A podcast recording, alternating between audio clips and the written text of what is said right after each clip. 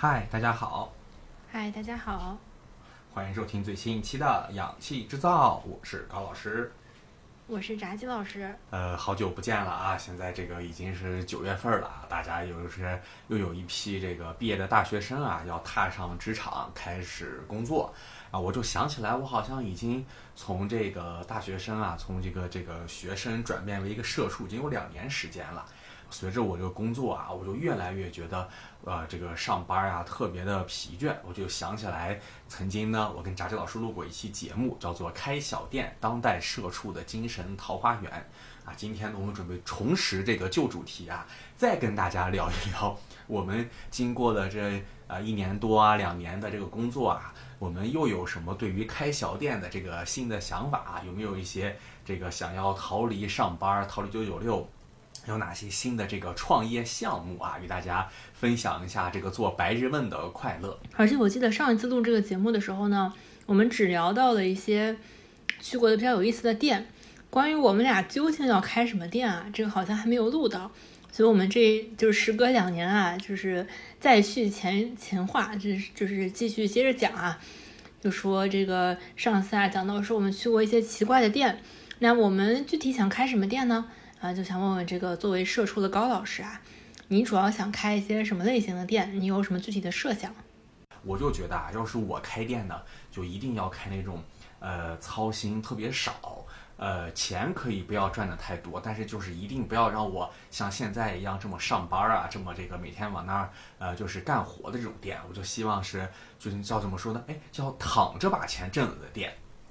然后我想到这个事情啊，我就特别激动啊。然后就为了准备这期节目呢，我还专门上这个呃知乎上去搜啊，我就想搜一搜有没有类似于这种躺着就把钱挣了的店。结果呢，我搜了半天啊，发现知乎上的内容呢，主要都是在说，呃，现在经济形势不好，开店特别困难，开一个倒一个，开一个倒一个。但是我就在这一众的悲观消息里面看到了一个人提的问题，他的问题叫如何开店。做一个不用整天待在店里的老板，然后我就对这个提问的人啊引为知音，我就特别开心然后就决定说打开这个问题去看一看，到底有哪些店可以做到这个啊，做一个不用整天待在店里的老板啊。但是呢，我在这里告诉大家，很不幸，我看了一圈之后呢，没有发现任何一个回答是提到说你可以做这个。躺着就把钱挣的老板啊，我就先跟大家说啊，这个白日梦可能是白日梦啊。虽然说这个白日梦不好实现啊，但是不妨碍我们就每天这个想的很开心呀。所以说，我就觉得我想过啊，如果说我要开一个店，我心心目当中最想开的店啊，就是麻将馆儿。为什么想开麻将馆呢？是因为我发现啊。这个真的有很多人啊喜欢打麻将啊，真的有很多人呢也爱打麻将，哎对，但是呢打麻将这个事儿啊，呃，它其实我觉得是需要一个这个环境啊，需要一个这个场所。然后我之前呢也被这个同学啊朋友啊带着去过麻将馆，就其实在我去麻将馆之前，我从来没有想到麻将馆这个地方会有那么多的人。等我去了之后才发现，说麻将馆里面真的好多人，而且。而且麻将馆是你去了去了之后会发现，它是个涵盖各个年龄段的一个场所，就是你既能在里面看到十几二十岁的大学生，也能在里面看到六十岁七十岁的退休老头老太太，就它是一个 大规模的社交场所。然后在这个里面呢，它甚至是从早开到晚啊。呃，我不知道大家现在有没有听说过一个特别流行的创业项目，叫做日咖夜酒。哎，就是这个，现在大家特别火，就是年轻人啊，现在都特别爱干这个事情，就是白天卖咖啡啊，晚上当酒吧，觉得特别的小资啊。但其实你们不知道啊，我曾经啊在太原去过一家店，有点类似于日咖夜酒，但是呢，它的我给它起的名字叫这个呃日面晚麻，就怎么说呢？它它白天呀，就是饭点的时候呢，它是一家卖面的店。他就会把这个麻将桌上面呢都铺上一层桌布，然后开始像一个饭馆一样给大家卖面，然后等到这个早上的早餐时间和中午的这个午餐时间过了之后呢，他就把那个桌布一撤，露出里面的麻将桌，开始让大家进来打麻将，然后甚至呢，你也可以实现这个老头老太太在里面打麻将打的累了之后啊。这个有点有点累，就可以跟老板喊，就哎，老板给我来一碗面啊！老板呢就会进后厨给你做一碗面端出来，你就可以一边搓麻一边吃面。就那个店是我觉得特别牛的一家店，我当时就觉得那个老板的生活就是我特别啊羡慕的一个生活。那个老板呢就是坐在柜台那儿，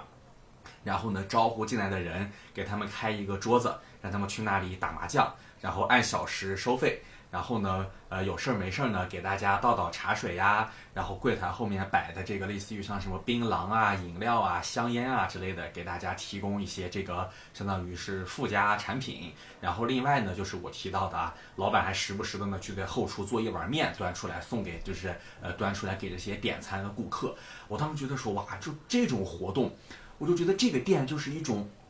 就像是种庄稼一样。就是你把那个麻将桌摆在那儿，就会吸引人过来，钱就会蹭蹭蹭的到你的口袋里。我就觉得这个生活是我觉得太幸福、太快乐、太不用操心的一个店。我就觉得，哎呀，这个就是我心目当中最理想的、最快乐的创业项目，就是麻将馆儿。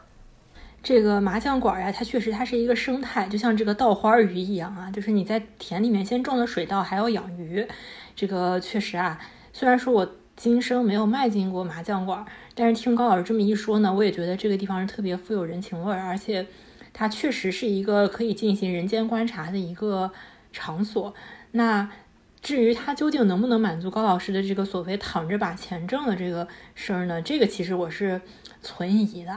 但是麻将馆确实是一个社区里边，它非常灵活，它可以卖面，它也可以接送小孩儿哈，它也还可以让大家打麻将，就是我觉得它确实是个很有意思的一个想法。那与这个类似的呢，其实我也有同一种类型的想开的店啊，就是我我对于开店的这个愿望呢，不是高老师说的这个躺着把钱挣了啊。我觉得开店跟日常上班一个主要的区别在于说，他的生活是非常具体的。就比如说，我们具体的是要给这个人开个麻将桌，然后我们是要给他做一碗面，它是非常具体，而且意义是在当下呈现的。跟我们说，我们写一个 PPT，然后甲方呃，甲方让我们改了又改，改了又改啊，这个还是嗯不太一样。就是反正我觉得开小店的意义在于说，它是一种非常具体的，而且非常。呃，可以直接的反映在生活里的，而且能够让我们满，就是满足很多对于人与人之间交往的这种需求的这么一个感觉吧。所以我想开的店主要是这种类型的。那我刚刚说这个跟麻将馆非常类类似的啊，就是这个呃小店呢，就是我想开这种玄学类型的这种店啊，不管是算命啊，还是塔罗牌啊，还是这个心理咨询店呀，其实他们都是同一种类型啊。呃，我对于这个玄学其实也不是很了解，但是我觉得呃，不管是搞心理咨询啊、塔罗啊、算命啊，他们其实有很多呃相似的地方，而且好像很多很多人也是呃一边做塔罗啊，一边搞心理咨询。反正他们都是相相近的吧，呃，这个店好在哪儿呢？一个是说这些店吧，一般它不用一大早开门。你要说七点钟去菜市场顺便去算个命啊，这个好像不常见啊。呃，我我我之前总是路过一个路边儿，它就有一个。呃，在京都嘛，就是一个麻雀店。它这个麻雀店楼上呢，就是一家塔罗店。这个塔罗店呢是下午三点钟开门的。然后他就会写说，如果你有什么烦恼，可以来一起商谈。其实它也是类似于一个心理咨询啊。那我觉得这个就特点是，你可以开门开得很晚，不用一大早起来，就是起得特别早。我这个人不是一个早起型人格，起得特别早，我就会就会特别的疲倦。而且另一方面，开这种店呢，也可以跟人进行一种。一种非常具体的交谈，在这种交谈中呢，也能够理解到说大家的对于世世界的很多不同的看法。呃，我觉得这个店呢，可能跟这个麻将店啊也是有类似的地方啊。我希望呢，如果以后我们俩呃在一起结婚呢，我们在小区里面啊，一个人开这个麻将店啊，一个人开这个算命店啊，我觉得挺不错的。确实啊，刚炸鸡老师在麻将店的时候提到说，麻将店啊，它是一个生态。我也是，刚刚炸鸡老师一提这个占卜店，我就觉得说这个跟麻将店太配了。就是我我我觉得我就应该推荐大家说啊，说你们今天来麻将店之前啊，先去隔壁的炸鸡老师开的占卜店去占卜一下，看今天能不能赢钱。哎呀，能赢钱大家再来。然后大家一进去之后，炸鸡老师说，哎呀，您今天啊赌运亨通啊，一定能大杀四方。就像之前。咱们小时候看这个一些电影啊、电视剧啊，经常会有那个就是呃赌馆儿，对吧？这个赌馆儿经常就会出现一个情节，就是一个人呢去这个赌钱之前啊，就会找一个街边算命的算一下，算命说，哎，你今天这个运势正旺啊，你一定手气特别好。我觉得这个呢。确实是一个非常重要的，叫叫叫什么？一个互互补的生态场所。而且作为这个，呃，哲学宗教学专业啊，然后作为这个天蝎座啊，我感觉我天然就对这些东西特别的感兴趣。我觉得这个东西呢，它究竟啊有没有道理，是我们嗯存疑的，我们是不知道的，就是不可知的吧。但是你这个东西可以跟人去进行交流，我觉得这个是肯定的。那除了这个麻将呀、玄学这一对儿呢，嗯，高老师还有什么别的想想开的店吗？哦，呃，大家可以已经发现了啊，我这个开小店啊，确实侧重点主要是在赚钱。然后我另一个特别想开的店呢，就是叫我给它叫酱肉店啊，就是其实就是那种卖卤制品的。呃，为什么呢？因为我特别向往这种就是一招鲜吃遍天式的这个赚钱方法啊，什么可口可乐呀、老干妈呀也是一样，就是我只要有一个配方啊，你们就得不停的给我交钱，我就觉得哇，这种买卖就是天底下呃最好的买卖。所以说呢，我就特别想开一个这个酱肉铺啊，我就有自己有一个秘方。我呢就是这个白天啊早上起来啊，我是一个呃比较喜欢早起的人啊。我就早上起来五六点啊，四五点起床，我就去这个菜市场，我就挑今天这个最新鲜的猪肉，然后呢，我就把这个猪肉就卤的，哎，我就就我就每天高汤八小时，我就把自己的秘制酱料放进去，我就卤着，然后卤到这个晚上四五点啊，五六点呢，我就我再开摊儿啊，我可能比方说，我这个就有有脾气啊，我就有性格，我一天就卖一百块啊，卖完就没有。我就卖这个酱肉啊，就吸引这个街坊四邻啊，这个远近闻名，大家都过来买我的这个酱肉。呃，我不知道大家有没有这种经历啊？我觉得很多地方都有这种都市传说，就是说，在一个什么什么小区里面啊，在一个什么什么小巷子里面啊，有一个开了什么二三十年的酱肉铺。啊，就是特别好吃啊，周围的人都来买啊。还有传说呢，就会传说什么啊，曾经有什么什么饭店啊，什么什么资本的人找上他，希望能够开成连锁，他都这个断然拒绝啊。我就特别羡慕这种生活，我就觉得我就当一个酱肉仙人啊，我就当一个酱肉隐士，然后就有自己的一个秘方，默默地开在这里啊，默默地赚着这一片钱，然后过着自己的这个生活啊。白天呢，酱肉往那一卤啊，我时不时的去看一下。啊，没什么事的时候呢，我就喝喝茶呀，看看报呀，看看书啊，上街遛弯遛弯呀，哎，对吧？然后呢，偶尔呢，可能这个晚上卖酱肉啊，还能见到隔壁的王阿姨啊，呃，邻居的宋奶奶对我说：“哎呀，高老板啊，你这个你酱肉卖的太火啦，你能不能多做两块呀？”我说：“哎呀，不行不行，一天就一百块啊，不能多做。”啊，还有人过来跟我说好话，说啊，明天能不能那个你给我先留上两块呀？我今天把钱给你，你给我呃留上两块酱肉啊！我就说不行不行啊，都有规矩啊，明天你得来排队啊，排队才能买，我不能给你提前留啊！我觉得这种生活啊，就是我觉得啊，就特别的美好啊，特别的幸福啊！之前呢，我跟炸鸡老师也曾经聊过，在太原呢有一家这个呃羊汤店，叫做好刚刚，这个老板呢就是靠这个一碗羊汤啊。在太原开了好几家羊汤店啊，他呢就是经常就会站在这个店门口向大家这个收钱啊，买卖羊汤。我就看着他这种，哎呀，这个羊汤往碗里一舀啊，一手交钱，一手交货啊，在开店之前门口已经排上队，就等着喝这碗羊汤。我就觉得说啊，这个生活就是一个最幸福不过的生活，就是一个最有价值的生活。就天底下还有什么？还有什么样的事情比给大家吃一碗饱饭更幸福的呢？啊，这这种这就是就是最最实际啊，最有价值感的生活啊。我觉得与之相比，我这个开麻将馆的这个人格都显得特别的卑劣啊，特别的特别的猥琐。我就觉得，我就觉得说，给他开一个酱肉铺，哎，给大家提供一碗好吃的饭，就特别的特别的幸福。而且说这个为什么开酱肉铺呢？是因为酱肉铺啊，它是一个单品。就我觉得也有别的店，比方说你开这个烤冷面，对吧？你开这个什么呃煎饼啊，开羊汤啊，这些当然也是这个所谓的精致的这个非常好的单品。但是呢，它需要你不停的在那儿做，它就它就很累，对吧？他来一个人，你就得给他做一份，这个这个就就很累。但是酱肉呢就不是，我提前做好之后放在那儿，你来一个人，我手起刀落一切，哎，给你就得了。我觉得啊，这个生活啊就。特别幸福啊，就特别美好，我就特别向往，我就是这样的 这样的一个一个一个感觉。哎，对，我觉得高老师说的这个吧，非常完美的符合他所谓的这个躺着就把钱赚了，还不用整天待在店里。把肉那个料料一往下投，卤肉料一往下投，我就去打麻将了啊！剩下的活儿就全部都交给，比如说啊，炸鸡老师来干。炸鸡老师负责待客，负责给他呃买肉啊。就是我觉得这个整个叙事呢，非常像一个我们经常在电视上看到的这种所谓这个秘方啊，这个老板啊，就是大家会觉得说啊，这个秘方是最重要的啊，只有这个老板知道这个秘方，这个秘方是单传的啊，这个老板呢就很牛，呃，就是他的这个。亲属们帮他这个穿肉串儿啊，这个呃招招客待客打扫啊，这个老板只需要调一下料啊，这老板是这个这个店的这个精神核心。嗯，这个一招鲜吃遍天的感觉呢，确实是一种我觉得非常带有我们这种神话叙事这种感觉啊，特别的有意思，确实。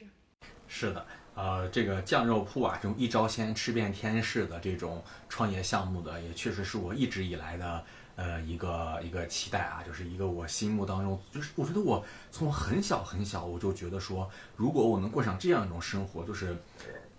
就是最幸福的生活。甚至之前我就会感觉说，天底下所有的职业当中，让我想想最理想的职业就一定是厨师，因为我觉得，就只要你这个人做饭做得好吃，你是一定不会被被饿死的。就我觉得，你如果说是在一个经济。高速成长的一个非常欣欣向荣的社会，大家一定是对吃的要求越来越高，你就可以活得很好。那如果说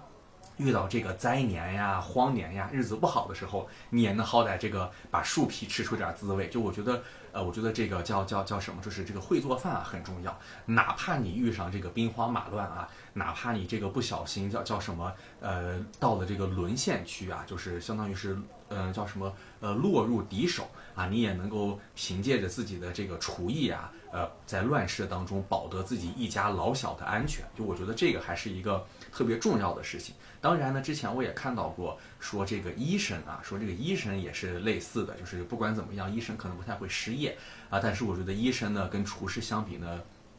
有一点不如，就是说一旦遇到这个呃，刚刚我提到的进入沦陷区的问题啊，就相当于你被这个敌人。啊，被这个呃敌方势力把持了之后呢，你就不得不面临为这个敌方首脑要不要治病的这个道德衡量。但是我相信啊，要不要给敌方首脑当一个厨子啊，我觉得不至于上升到道德平面的层判。但是给敌方首脑治病这个问题可能还是挺严重的。我就觉得说，厨师啊，就是一个不论什么时候都能保全性命的一个职业啊，我就这种就特别向往啊，特别喜爱。但是呢，我心中有一个。一直以来的痛啊，就是我这个人呢不吃葱啊，不吃葱，不吃洋葱，我就觉得说我这个先天的 先天的缺憾呀，葬送了我的这个厨师们啊，这是我心中一直以来的一个痛。哦，我觉得确实啊，这个说法也是呃非常常见啊，大家又经常说什么呃赶上饥荒饿不死厨子家小孩儿，就类似于这种吧，就是这个确实是。呃，一方面，但是另一方面呢，大家也说，其实你这个，呃，你这个肥差啊，就是你去当厨师啊。重点不是说你做的饭比别人做的好吃，而是说你有关系啊。所以这个厨师究竟是不是一项一项技术啊？这个你到了沦陷区以后，你这个像肉酱的好吃究竟是不是一项技术啊？这个可能跟医生相比啊，他还是技术性没有那么强。但是这个医生的问题啊，他确实，你你要是给这个敌方啊这个治病呢，容易受到这个呃审判啊，这个确实也是一个问题啊。但是呢，总的来说吧，我觉得高老师这个。呃，酱肉梦啊，这个还是可以实现啊。现在就算不吃葱呢，咱们也不影响往肉里放点葱啊。反正反正，我觉得这个这个这个还是有生之年我们可以实现的，没有那么虚无缥缈啊。嗯，那我来问一问炸鸡老师啊，刚刚我说的第二个点，就是你这个呃，除了玄学店啊，除了这个塔罗牌店、占卜店，你还想开什么小店呢？那我也说一个这个非常接地气的啊，就是我还有一种类型的店吧，就是这个。也是开在居民区里的，就是这个家装，呃，翻新、收纳、清洁一体的这种家庭类的店，呃，因为我这个人的人设呢，是一个啊，特别希望做一个呃家庭主妇专业的这个人啊。对于家装设计、翻新，就比如说重装啊、老房重装啊，或者是一些精装房的这种修改啊，或者是出租出租房那种简单的装修啊。呃，还有这个收纳设计啊，日常清洁都是非常非常有这个心得和这个兴趣的啊。而且在这个过程中呢，哎，像我刚刚说的一样，它这个意义呢是在当下就显现的。你把这个呃非常看起来非常阴森恐怖的这个老房子啊，装装的特别的呃温馨又舒适，嗯，你就会觉得很开心。然后另一方面呢，你在这个过程中要了解不同人的生活需求，比如说有些人他就希望呃把马桶放在床旁边啊，有些可能会有这样的人啊。然后可能有些人呢就希望说啊，我这个房间里面。呃，可能窗户做的尽量的小，可能他觉得这样子会比较好。那我们怎么在一个既有的可能，比如说你外墙不能更改，或者是说你这种租房啊，房东不让你丢这个旧家居，在呃多种这种限制中啊，去探索不同的可能，就是我觉得这个也能了解到大家对于生活的不同的需求啊，我觉得这个也是我非常感兴趣的一个呃方面，也是非常接地气的。啊，跟这个酱肉店吧比较类似。呃，高老师提供的是让大家吃饱啊，我是让大家生活好啊。就是我觉得这个房子啊，你你做的好的，真的是会让人有一种家的感觉，会给你的整个生活提气啊。尤其咱们现在，呃，大家很多人都是租房嘛，就其实租房有的时候就会很懒，就是大家也没有精力啊，这这么内卷的时代，没有精力回来做这个整理清洁啊。但是如果你真的清洁好了，其实对你整个人。是很不一样的吧？反正我觉得这个也是我觉得很有意义，而且能够满足我的好奇心的一个小店吧。哎，炸鸡老师说的家装店啊，我来相当于顺着他的话题说一个，呃，我也曾经想开的店啊。这个店呢，其实我以前都不知道有这种店，是我朋友圈里边呢有一个大哥啊，一个老大哥，他就是干这个行业的。我就觉得说，哎，这个行业，呃，是一个我觉得挺好的，我也觉得。呃，如果如果我能开这么一个店啊，开这么一样这个一个工作，我也觉得挺开心的。它就叫这个叫室内净化，或者说叫除醛，就是除除甲醛的这么一个店。哎，对，为什么呢？呃，是这样，我不知道大家现在有没有发现，就是呃，其实室内这个甲醛这个事情，好像就一直以来是大家挺挺关注的一个一个事情。我还记得曾经我租房子的时候。那个我们另一个租房子的舍友啊，他好像家他就他可能就在网上是买了还是租了一个这个相当于测量甲醛的这么一个仪器，就是要看一下你屋子里面甲醛含量是不是很高，会不会对人造成伤害。包括我们经常会听到的事情，就是说什么什么夫妇或者说什么人住到这个新装修的这个房子里面，过了几年之后得了白血病了啊，类似于这种就是说是因为这个嗯甲醛所所导致的。包括说，现在其实大家能经常看到，不论是学校里面有这个校舍的翻新啊、装修啊，还是说你办公场所的这种翻新啊、装修，或者更小说我们普通每个人家里面重新粉刷粉刷呀、买买新的家具呀，以及说我们买了新车之后，车里面有一些异味呀，我觉得这种类似于去除异味啊，或者说去除甲醛呀，就是一个特别特别好啊，特别特别呃，这个让我觉得。呃，带给人幸福啊，带给人安全啊，但同时呢，又不是一件那么麻烦的事情。就我觉得，可能现在大家，我看到那个老哥的朋友圈啊，就是他可能有一些员工，他们带上仪器，带上设备，然后去了之后，呜呜一做，做完之后呢，给顾客拿一个量表看一下，我们除甲醛前和除甲醛后的这个叫叫什么，你的空气当中的甲醛含量，就是疗效看得见啊，立马就是立竿见影。我觉得这种工作呢。这种店呢，也是一个特别特别好、特别特别有有价值、能带给人成就感的店。然后这个时候你出完之后呢，一般客户都会特别感谢你说：“哎呀，谢谢你呀，你确实帮了我们这个忙啊。”就是我觉得这种就属于你既能挣到钱，但同时呢也会获得心里面成就感跟幸福感的事情。我觉得这个还是一个怎么说呢？我觉得呃挺重要、挺开心的一项活动吧，一个一个一个创业的项目。嗯，这个确实啊。嗯，我觉得甲醛呢也可以纳入到我这个小店里面来啊。也许我这个小店没有这个专业的除甲醛的人员，但是我可以做一个就类似于中介嘛。比如说你你家水管爆了，这个可能我可以给你修。那如果说你家这个呃漏水了，那可能我做不了的话，我可能就会找我有合作的施工队儿。就其实挺多设计师他们家都有这种比较熟的、比较比较就是相对来说合作比较稳定的这种这种对象嘛。啊，到时候高老师办这个甲醛施工啊，然后我就跟他进行这个友好合作啊。有人一重重装完重装完房子，然后我就给他推荐高老师这个这个店啊。我觉得也挺好的，而且最好的是这个其实一条龙服务嘛，就是你买了新房啊，我来给你设计，然后等你住了十年呢，我就立足社区，我这个店还在啊，我给你重装，重装完了之后呢，可能你要出租了，出租了以后，我可以在呃依靠就依据这个出租客的这个需求再进行一番重装，还可以进行你的收纳动线设计，还还可以比如说十天半个月给你去做一次这个彻底的清洁，就我觉得嗯这种可以跟人建立一种非常稳定又深入的关系吧。哎，是的，我记得。呃，小时候啊，我就是我跟我妈呀，都特别喜欢看，当时那叫《交换空间》吧，是有这么一档一档节目。包括说现在也有很多类似的这种，就是呃老旧房屋改造，大家都会觉得说哇，这个呃通过一些设计啊，让一个原本平凡的家焕然一新啊，这个都是让人觉得很开心、很有成就感的事情。我也觉得这个设计师这个工作呢，啊，确实之前要看到啊有一个什么日本设计师的外号叫什么“空间魔术师”啊，我觉得呃这个称号虽然中二啊，但也并不排除大家确实会有这样一种感受。对，日本原来有一个节目叫《全能住宅改造王》，他们那个里面每一个设计师都有自己的称号。那刚刚炸鸡老师呃说了这个他的呃叫什么家装设计的一条龙服务啊，我来把他这个服务更加的细化一下啊。我之前提到说我这个呃最希望的理想的这个开店生活呢是躺着把钱挣了啊，所以说呢其实我还有一个这想开的店啊，就是床品店。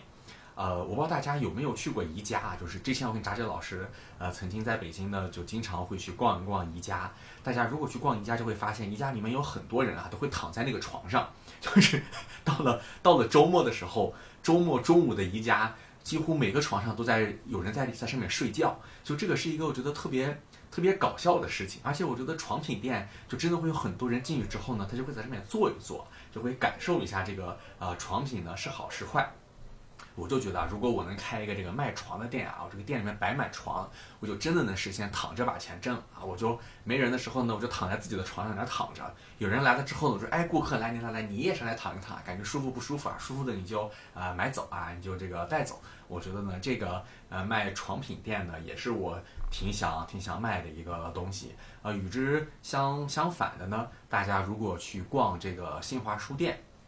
我总能看到新华书店里面现在入驻了一个品牌，应该是卖这个书桌的。呃，我就不想开这个店了，我就觉得说我我不想给孩子们卖卖书桌啊，感觉你说家长带孩子逛书店，孩子买那些册已经挺惨的了，家长还说，哎，孩子，你看这个书桌是不是特别好？把这个书桌买回去你学习吧，你说这个多惨呀？那这想想，你呃夫妇两个逛的床品店多开心，进来之后说，哎，躺一躺，哎，特别舒服，特别带回家。每天回家之后呢，啊，一个人毕竟一天有这个八到十个小时都躺在床上，这个是一件。我觉得特别舒服啊，特别重要的一个家居单品，所以我觉得开床品店也是我的一个呃小小的叫什么呃开店的想法。但是为什么这个想法没有排在这个麻将馆和这个酱肉铺那么靠前呢？是因为我觉得这个卖床啊，它还是一个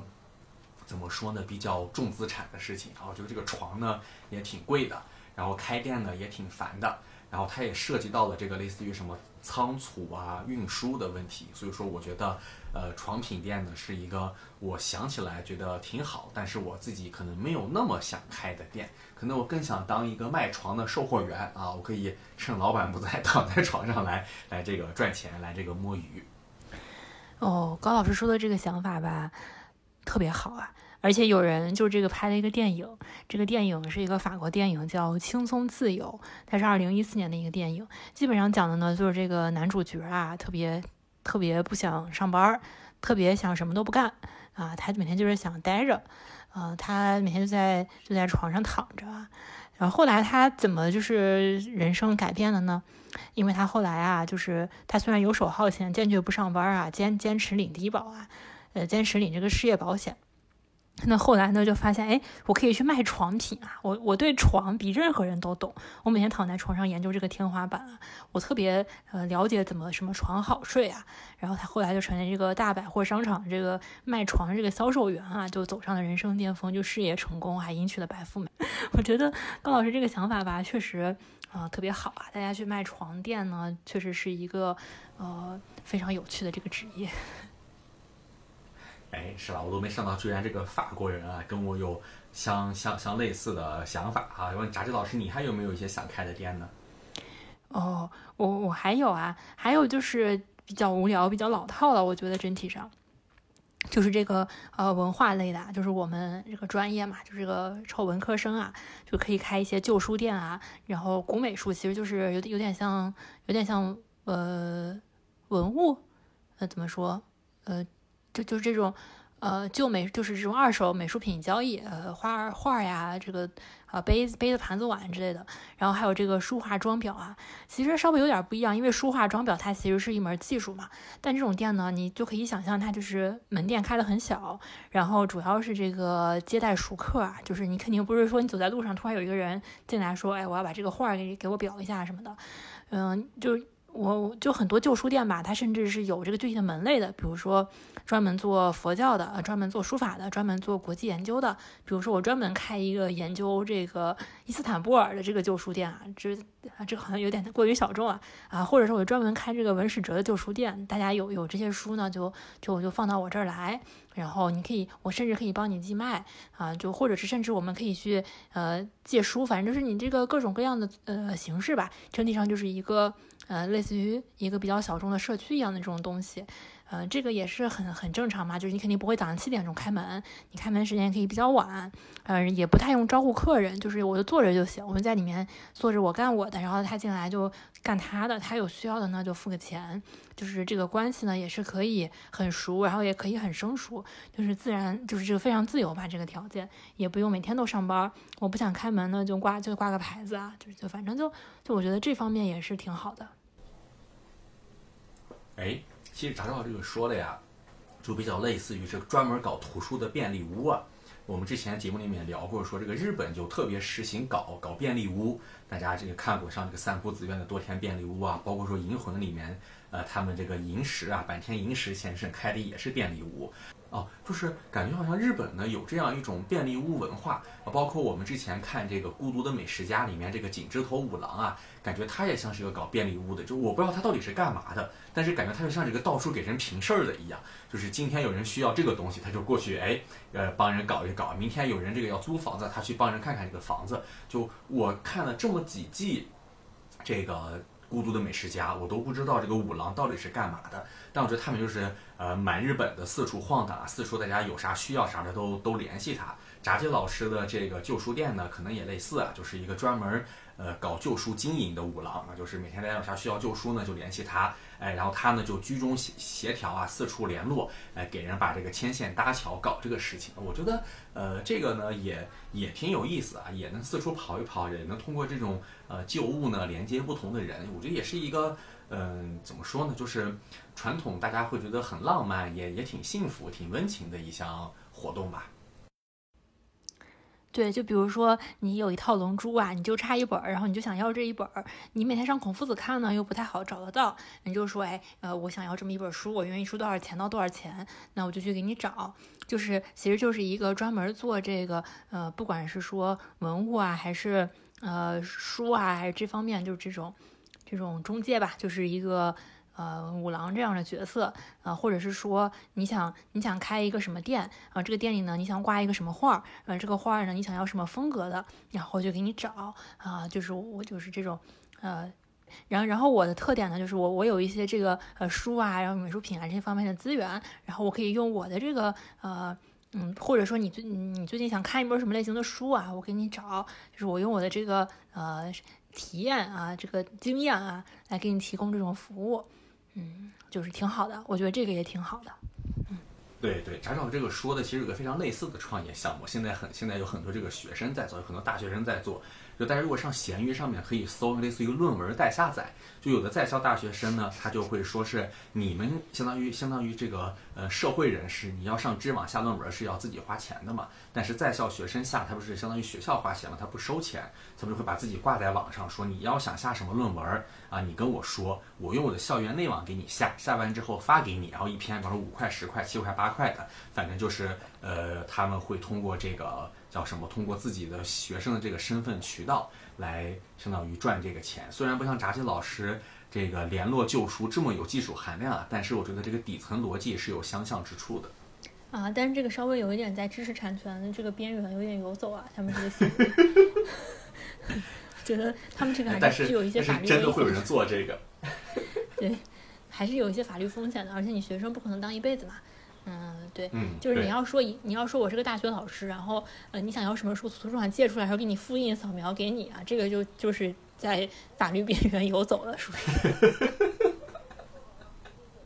哎，对。那么我最后啊，我我再说一个我看到的这个店，我觉得这个店呢，几乎是完美契合了我的这个价值需求啊。就大家如果之前听过我节目，就会知道我是一个特别容易焦虑的人啊，我是一个呃对生活当中充满危机感的人啊，我是希望把焦虑散布给大家的人。我之前看到说，好像在东京啊开了一个咖啡店，这个店呢类似于就是 DDL 啊，它就它这个店呢就要求进来喝咖啡的人啊，必须是带有 DDL 的，必须带有目的计划来的。就是进这个店，你进店的时候要先去前台登记，说，哎，我今天到几点几点之前，我必须得干完多少多少东西。比方说像炸鸡老师进店就跟我说，哎，高老师，我现在十二点进店，我必须在五点之前写完八千字的论文。然后这个时候他就坐下，坐下之后呢，我就会不停的派人盯着他，哎，你不要玩手机，你不要看电脑，你不要发呆，你不要睡觉。然后每过一小时呢，我就过来啊，就会问他说写了多少字儿啦？啊，你还有几个小时啊？你得赶快干完了啊！我觉得啊，这个店啊，这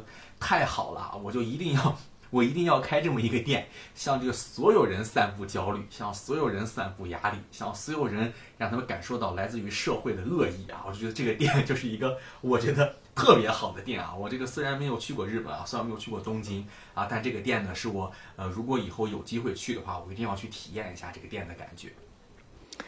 我觉得这个店真的太好了，这个店太适合高老师了，而且也真的非常有市场。在这么一个呃焦虑啊，大家都呃都非常的焦虑、非常的内卷的这个社会啊，肯定有特别多就是排队来这个店的人啊。我觉得高老师的这种性格中的恶意也能够得到极大的呃散发。我觉得这个就是利人利己，这就属于说。你把屎拉给需要它的人，对吧？你把你这个情绪垃圾倾倒给这个真正有需要的人，就是就是说白了就是呃周瑜打黄盖啊，一个愿打一个愿挨。我觉得这个挺好的，哎这个特别好。我希望这个项目推进一下，落地一下啊。是的，因为其实我们可以看到嘛，有很多这个想要减肥的人，之前不是提过嘛，大家会在自己的手机屏保上面，呃，设置一个屏保，什么什么不瘦十斤就怎么怎么样，什么你这么胖没有人爱啊，包括说，呃，有一些考研的学生啊，大家就会在自己的手机屏保上啊，就电脑屏幕上就会放说什么什么我一定要考研成功，你怎么又在看手机？你怎么还不去学习啊？我觉得这这都没问题啊，这些都可以交给我来干啊，我都可以每天这个你们我上淘宝上就就开一个什么什么什么呃督促成宫殿啊，你就每天呃你就告诉我，你就告诉我说，哎，你就说哎高老师啊，我今天为了考研呢，我又学了三百个单词啊，做了五百道题，我就跟你说，哎，你这个不行，你知道吧？那些考上清华北大研究生的人呢，他们都是这个一天背八百个单词，做一万道题。然后对方就跟我说说啊，这个呃我也不考清华北大。我说你要知道啊，除了清华北大之外的研究生啊，现在都不好使啦。我就把这个，我就我就可以叫什么？呃，明白无误的告告诉你，你你就不行啊，你一定得努力啊，就可以通过这种方式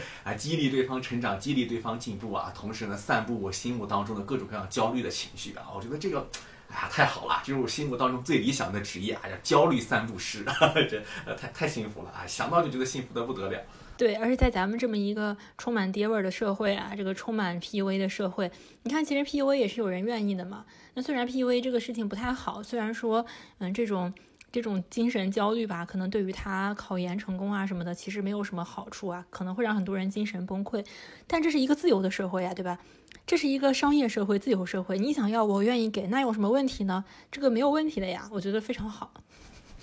哎，就我真的在工作当中发现啊，其实虽然我们现在社会当中很多人在批评 PUA，在说什么领导 PUA 你不好啊，社会 PUA 你不好，但是我发现真的有很多人啊，大家是享受 PUA 的，因为其实我觉得从某种意义上来说呢，PUA 就是 PUA 其实是一是一种某种意义上的自我保护，就是比方说今天你给傻逼领导交了一个东西。然后傻逼领导呢，呃，相当于是把你这个东西呢驳得给体无完肤了。那这个时候你怎么办？如果你不被 PUA，你就会你就会很生气，你就会觉得说，哎呀，领导这个傻逼怎么把我的东西都改成这个样子？但是如果说你会自我 PUA，你会觉得说，哎呀，领导真有水平，领导这个东西改的真对，我还是应该好好向领导学习。哎，你看这个思维一转化，你的这个心情都变得开阔了，你就你就从一个被人否定的人，变成一个我要积极向上要学习的人。啊，虽然这个不一定真正的 PUA 的本意啊，但是我觉得说通过这种思维方式的转变，从别人 PUA 我变成我自我 PUA 之后呢，你整个人的工作格局，哎，一下就打开了，你的工作呢一下就变得开心了，变得快乐了起来啊，所以我觉得这个，呃，某种意义上啊，这个 PUA 师啊，这个焦虑散布师啊，也是非常重要的。我希望有一些那个听众朋友当中啊，如果你有这个被 PUA 的需要啊，你就请这个留言啊，请联系我啊，我就可以好好的 PUA。对，而且我觉得我们整个社会文化吧，就比如说让小学呀、中学呀，老师呢，他其实已经形成了一种这种，就是说，呃，你看谁谁都行，你为什么不行呢？这种，对对对，呃，什么就是你错，就是你有问题啊，就是这种文化啊。那大家如果在这种文化中，就像小孩子习惯了在爸爸妈妈这个怀里的一样啊，你出来以后，你也希望说，啊，有人继续这么呃真心为你好啊，我还不是为你好啊？我觉得。也是蛮好的，哎，是，我觉得这个确实是啊。我们聊天聊的，觉得发现这个这个工作呢，说的是我们呃最想干的一个工作。对，而且这个就是说，呃，至于自己啊，也帮助他人，还把钱挣了。你说这不是一箭三雕嘛，对吧？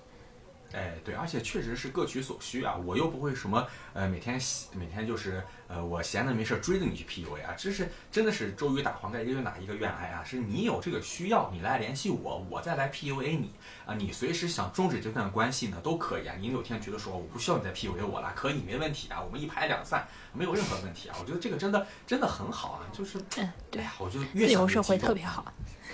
哎，对对对。那我们说了这么多，想开的店啊，越说越高兴啊，觉得这个呃生生活啊，这个经济和精神的自由就在前方了。我们来讲一些嗯，觉得没有那么成功的，或者是说嗯，有些自己原来觉得挺好，后来发现哎不能这么干的这种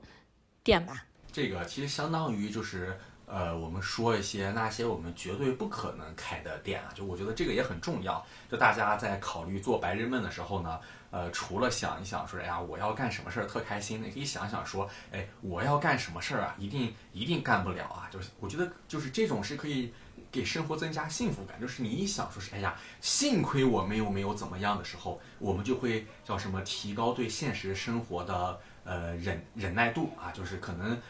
当我被领导骂的时候，我就会想，哎呀，幸好领导只是骂了骂我，没有把我开除，哎，就会感觉说啊，现在生活也还不错啊。这个东西也很重要。不过，我觉得我在说这个绝对不会开的店之前呢，先跟炸子老师分享一个我在做这期节目准备的时候啊，看到一个老哥，他就在提到说他开这个店的一个失败案例。我觉得呢，其实也是挺有意思的，想给你分享一下这个故事。我我看说这个老哥呢，他其实跟我这个想法有一些类似之处啊，他就是想开一个馄饨店啊，他觉得这个卖馄饨呢挺好，他呢还经过了前期的选址，他选在了一个说是工业园区。他前期调研呀，发现说这个工业园区呢是新开时间也不长，说是有二十栋楼。他一想说二十栋楼，这每栋楼里面有四五千人的话，那这个园区里面就差不多有十万人。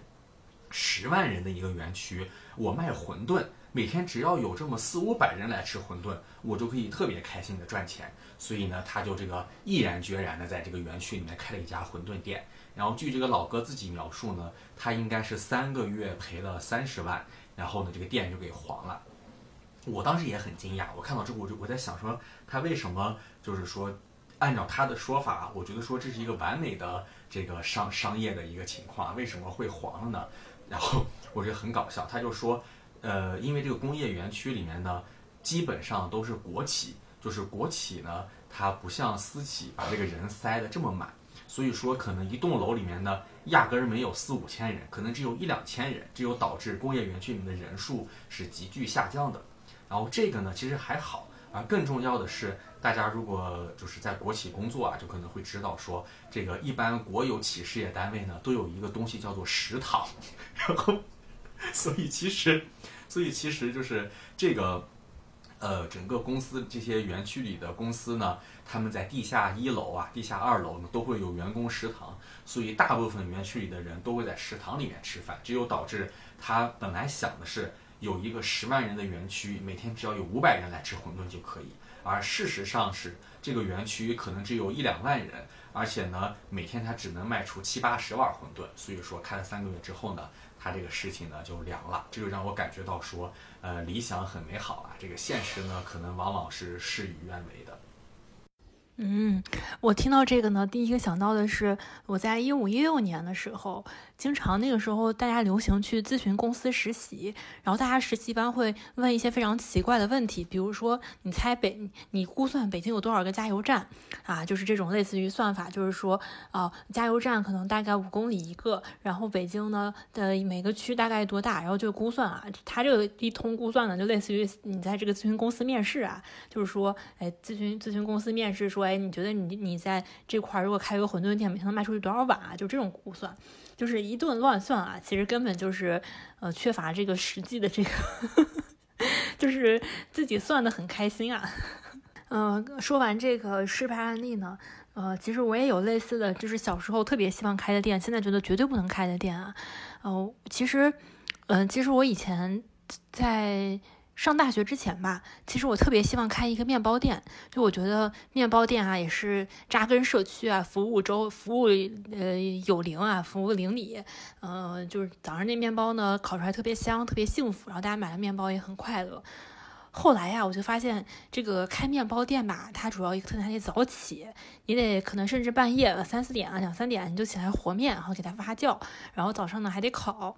呃，首先呢，我发现这个我这个人啊，就不太擅长和面，这个手手部力量就是这个上上肢力力量呢不是很发达。呃，而且早起呢，就是大家都知道啊，这个笛卡尔是为什么死的？就是笛卡尔好好一人啊，本来我就是我思故我在都挺好的，活的都觉得自己存在了就没啥问题了。但是好像是他是去瑞典还是去哪儿给女王讲课啊？女王这个比较这个勤劳啊，早上要求一大早起来讲课啊。这个笛卡尔呢，平时总在火炉前沉思啊，但是一早起整个感到风寒，很快就死了。所以我觉得这个早起啊，它真的是要人命啊！我觉得这个面包店我是绝对不能开的。就是虽然说看起来很美好啊，但是这个扎根扎根邻里啊，开这个面包店这个事情呢，就被我否掉了，基本。哎，是，我觉得，呃，翟志老师辅导面包店啊，是一个非常正确的选择。我要是我觉得我也会否否否决掉这个面包店，是因为，呃，翟志老师提到的很美好的是扎根社区啊。但是实际上，我现在上班嘛，我工作有时候坐地铁去上班，我就老会路过这个面包店，我就发现其实面包店里面呢也也挺惨的，因为你进去之后总会遇见这个上下班，呃，特别行色匆匆的这个呃叫什么上上班族啊，大家其实脾气都很冲，也都很着急。我们想象的那种香香的烤的面包，然后大家过来悠闲的买上面包，开始一天生活这个场景呢，其实在这个面包店里面，呃。还不太那么好实现，就我觉得这个理想跟现实啊是有一定差距的。那我说一下我绝对不想开的店啊，我绝对不想开的店呢，其实就是这个宠物店或者说宠物医院，就是跟宠物相关的店吧，就是我绝对不想开的店。我我知道有一些人是特别喜欢宠物的，也是有些人觉得说啊，我要是能开一个宠物店多好啊，我在里面卖卖狗、卖卖猫啊、卖卖之类、卖卖这个小动物之类的。但是这个店呢，就是呃，我完全不想，因为。我不管是在太原还是在北京呢，都呃去过很多这个宠物店啊。就我觉得宠物店的大问题是，小动物们虽然一只两只很可爱，但是放在一起呢，呃，它有点臭。这个猫呀狗啊，它毕竟不是人，它这个拉呀尿呀的，呃，你得给它收拾啊。而且说这个确实也挺臭的，而且有些这个狗啊，大家这个呃喜欢嗷嗷的乱叫啊，这个呃时间长了呢，耳朵也确实挺难受的，挺挺。挺疼的，就我我觉得，呃，宠物店里面这个味道特别大，这个事情呢，是我觉得不太能够，呃，不太能够接受的。而且另一方面呢，我也觉得呀，这个我在这儿卖小动物呢，它不管怎么说呢，它也是一个小生命啊。从我这儿卖出去以后呢，它这个过得好呀、坏呀之类的，其实我我从我个人出发哈，这个心理上是有一些小小的负担的。啊，我也觉得说，你看我我这个没有买卖就没有杀害啊，从某种意义上说，这个我在这儿把一条生命啊当做这个赚钱的东西这么来买卖，我自己在个人这个心理上呢也有一些小小的，怎么说呢，小小的负担。然后之前我跟炸姐老师呃在太原去过一家类似于就是呃撸宠物的店，就是那家店里面有好多各种各样的小动物。你好像是花一两百块钱能进去玩，就是玩一两个小时吧。然后里面那个店里面呀，就是有什么猫呀、狗呀、什么仓鼠啊，你可以玩。然后那个店呢，就有一只呃羊驼啊，这个羊驼呢虽然长得可爱，但是呢，因为这个体味比较大，比较臭，就只能被孤独的拴在店外，让人摸来摸去，就能感觉到这个虽然动物很可爱，但是啊，这个味道呢确实比较大。在实际的经营过程当中呢，可能你需要时不时的跑出店外呼吸一下新鲜空气，而且确实有很多人呢，大家进店啊也是不买的，就是我觉得宠物店就是一个呃人来来回回进出特别多，但实际上消费转化率特别少的一个店啊，所以说我也不是很喜欢宠物店，我觉得这个呢就是我绝对不会开的一个店。对，就是既不能躺着，还不能把钱赚了，还得承担精神压力。哎，对，呃，之前曾提到过说，呃，有的人啊，他会办教育，就是说搞这个有有开幼儿园的，就大家所说这个私立幼儿园。就我觉得像这个开幼儿园呢，也是我绝对不会考虑的一项这个创业项目啊，因为我觉得就是确实小孩儿呀，呃，太吵了。幼儿园的小孩呢，真的就跟小动物们一样啊，就非常的精力旺盛啊，非常的吵。而且呢，带小朋友们的呃责任呀、压力呀，也确实是太大了。所以说，我觉得呃，像这个搞搞培训机构呀，或者说呃搞小孩的幼儿园呀，包括说一些私立学校啊，这些都是我觉得呃，如果说我有机会创业啊，如果我有机会开一个这个呃店的时候呢，我是绝对不会考虑的一个事情。就因为我我知道有一些人他是特别喜欢小动物，然后也特别喜欢小孩儿。但我觉得，我不能算是讨厌小孩，不能算是讨厌小动物。但是当我跟这个大规模的孩子和大规模的动物待在一起的时候，我觉得我并不能感到精神上的镇静。就是我觉得这些让我感觉到疲劳的这个不镇静的东西啊，都是我想要远离的。哎，确实，呃，我们说完一些我们想开的店、不想开的店，还有一些大家现在想到开店就特别呃容易想到的，比如说像咖啡店呀、奶茶店呀，包括这个日咖夜酒店呀这种类型的。然后，呃，其实我有一种比较感兴趣的这种呃店吧，它叫名曲吃茶，就其实是呃音乐咖啡厅，可以这么理解。这个应该是呃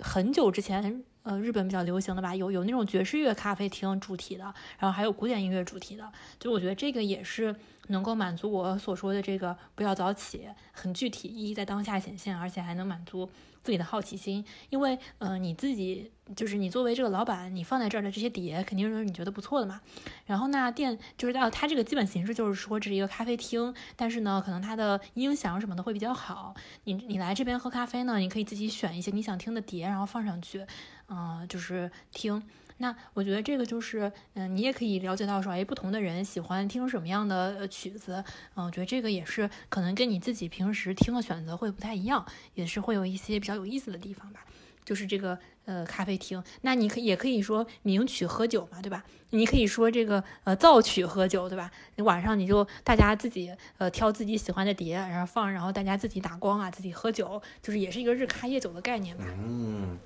对。呃，这个翟老师说完之后呢，我觉得它比较好的是在于，就是它可以让顾客和店主形成某种连接，就是你一进来之后，我店主放了自己小众的音乐，顾客一听喜欢，哎，有种哎，好像是有种遇到知音啊，你懂我的感觉。我觉得这个人与人之间的连接的这种感觉呢，确实是大家在当下对于这个店铺啊特别期待的一个事情，因为我们现在其实如果呃在城市当中会发现越来越多的。呃，连锁店越来越多的工业化的资本化的店出现之后，这种呃小老板开的呀，或者是什么夫妻店呀，这些东西慢慢的消失之后，我们进店就成为了一个非常单纯的被衡量的顾客指标，就大家叫什么什么转化率呀、翻台率呀等等等等这种东西，就再也没有说像我们小时候或者以前大家进一些店，哎，你跟老板打招呼，哎，你来啦，然后说怎么怎么怎么怎么样之类的老样子啊之类的这种东西，慢慢的就。呃，没有了。我觉得，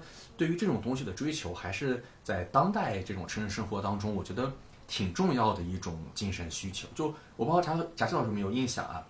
咱们小时候看了个公益广告，那个广告好像就是类似于一个女孩晚上下班很晚要走夜路回家，然后她总在那个小巷里面亮了一盏灯，亮灯的那个那个老头呢，我不知道是卖馄饨的，还是配钥匙的，还是修车的，反正就是一个开一个开店的，对对对。然后每次都是等那个女孩回家之后走了之后，那个老头呢才把灯关了，这个收摊回家。我就觉得这种其实就是一种我们前商业社会，就是我们相当于前资本化这种呃商业下的一种。呃，店铺的形态就是我是基于人和人之间的，我虽然也赚钱，但是同时它也有很强那种人与人之间的属性啊。大家见面之后啊，互相点头啊，互相笑啊，就这种感觉。因为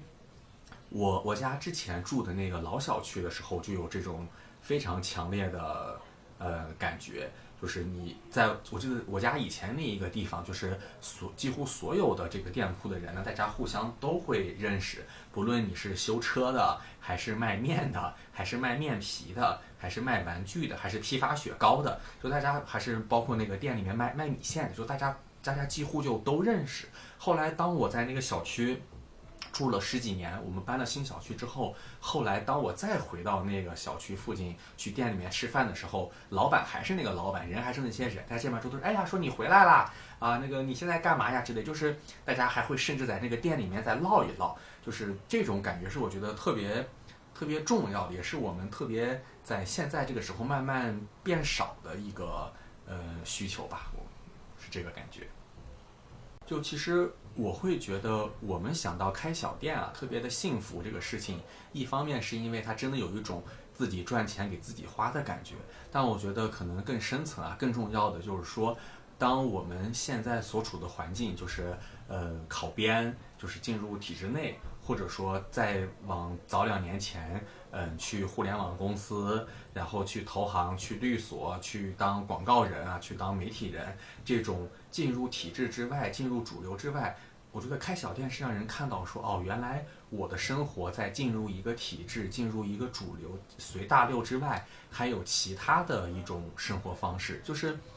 会让人消解掉主流的正确性和权威性，就是感觉到说，哦，我当一个平凡人，我当一个普通人，我干一份自己的小小的事情，也能活得很开心。就当有这样一种。感觉和期待的时候，就是一个让我个人吧，呃，觉得特别幸福、特别满足的事情。就我觉得，如果有一天啊，我们大家这个开小店成为了一个主流啊，就是开小店，每个人都能够说，哎，我我想我想今天我想开一个小店啊，今天呃，今天我在自己的主业之外，我我我我这个下班之后我去卖卖茶叶蛋啊，等等等等，都是会让我觉得，嗯，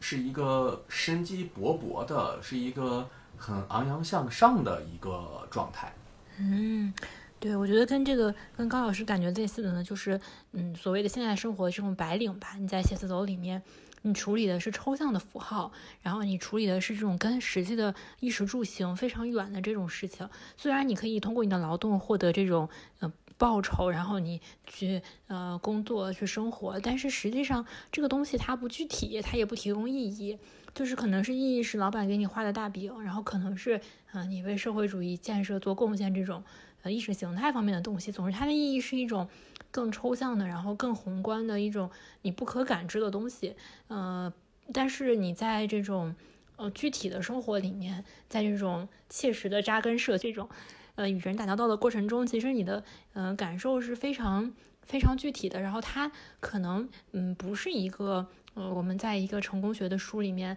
可以讲出来的一个什么效率提升的方法，它是一种，嗯，就是你基于一种，呃，就是肉身吧，就是呃，就是你你作为一个人，你能感受到的一种非常灵活的、非常嗯非常具体的、非常不可以作为一种理论，就是它不是一个简单的用一种文字或者是一种理论来讲述的东西，而是一种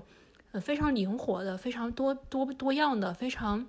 嗯，非常就是它是一种不断变化，但是又有有迹可循的一个东西。嗯，对，就是感觉，当我们在奋进新时代征程的时候，也要过好就是当下的这种生活，吃好每一碗饭，睡好每一个觉，有一种更加实际的联系，更加切身的人与人之间的这样一种改变，是一个让人觉得。哎，更有实在感、更加幸福的事情吧。嗯，不过我们虽然说的这些都是白日梦，但是我还是希望说，呃，就算我们两个人可能还是会有一份嗯正式的工作，但是我也希望以后我们能够做一些这些呃，就是副业或者怎么样的，我觉得它还是可行的。就希望我们以后也能开一些小的这个，比如说居家整理店啦、肘子店啦之类的，就我觉得也都不是不可行的吧。嗯，对我们的未来还是充满了希望的。之前豆瓣上有一个比较火的话题，就是说，好像叫你上班后与下班后的人生，反正意思就是说，你下班后在做什么副业。我看到里面就有很多人啊，有很多人有，呃，我我在里面看到就有很多人都会发自己这个下班之后。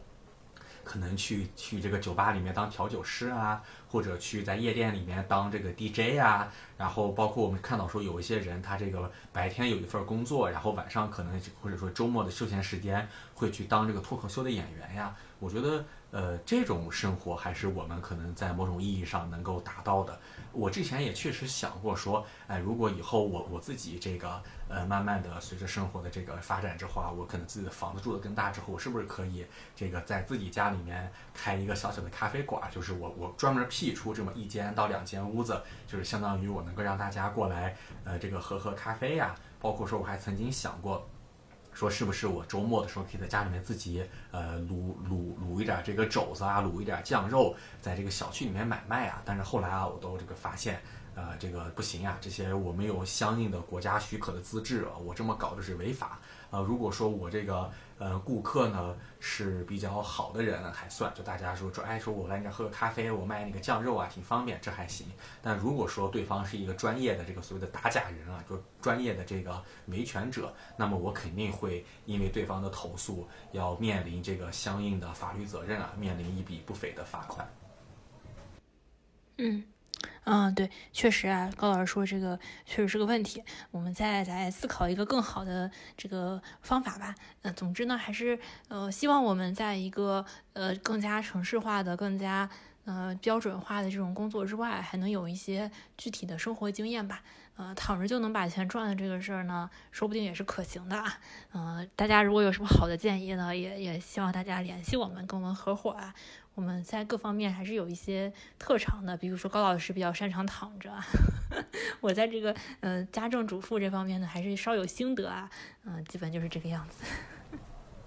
哎，对，呃，希望啊，就是大家如果有好的这个开小店的想法啊、创业项目啊，给我们不吝赐教啊，在评论里面积极留言。啊，如果说呢，你们有这个需要被 PUA 的需求呢，也请这个留言啊，或者留言私信啊，告诉我们。对，这个我这个钱啊，一定一定会给你赚。这个我觉得可以，我们可以先呃讨论开一家淘宝店，专门督促别人。哎呀，真开心！那么今天的节目就这样。好嘞，那就拜拜。好的，拜拜。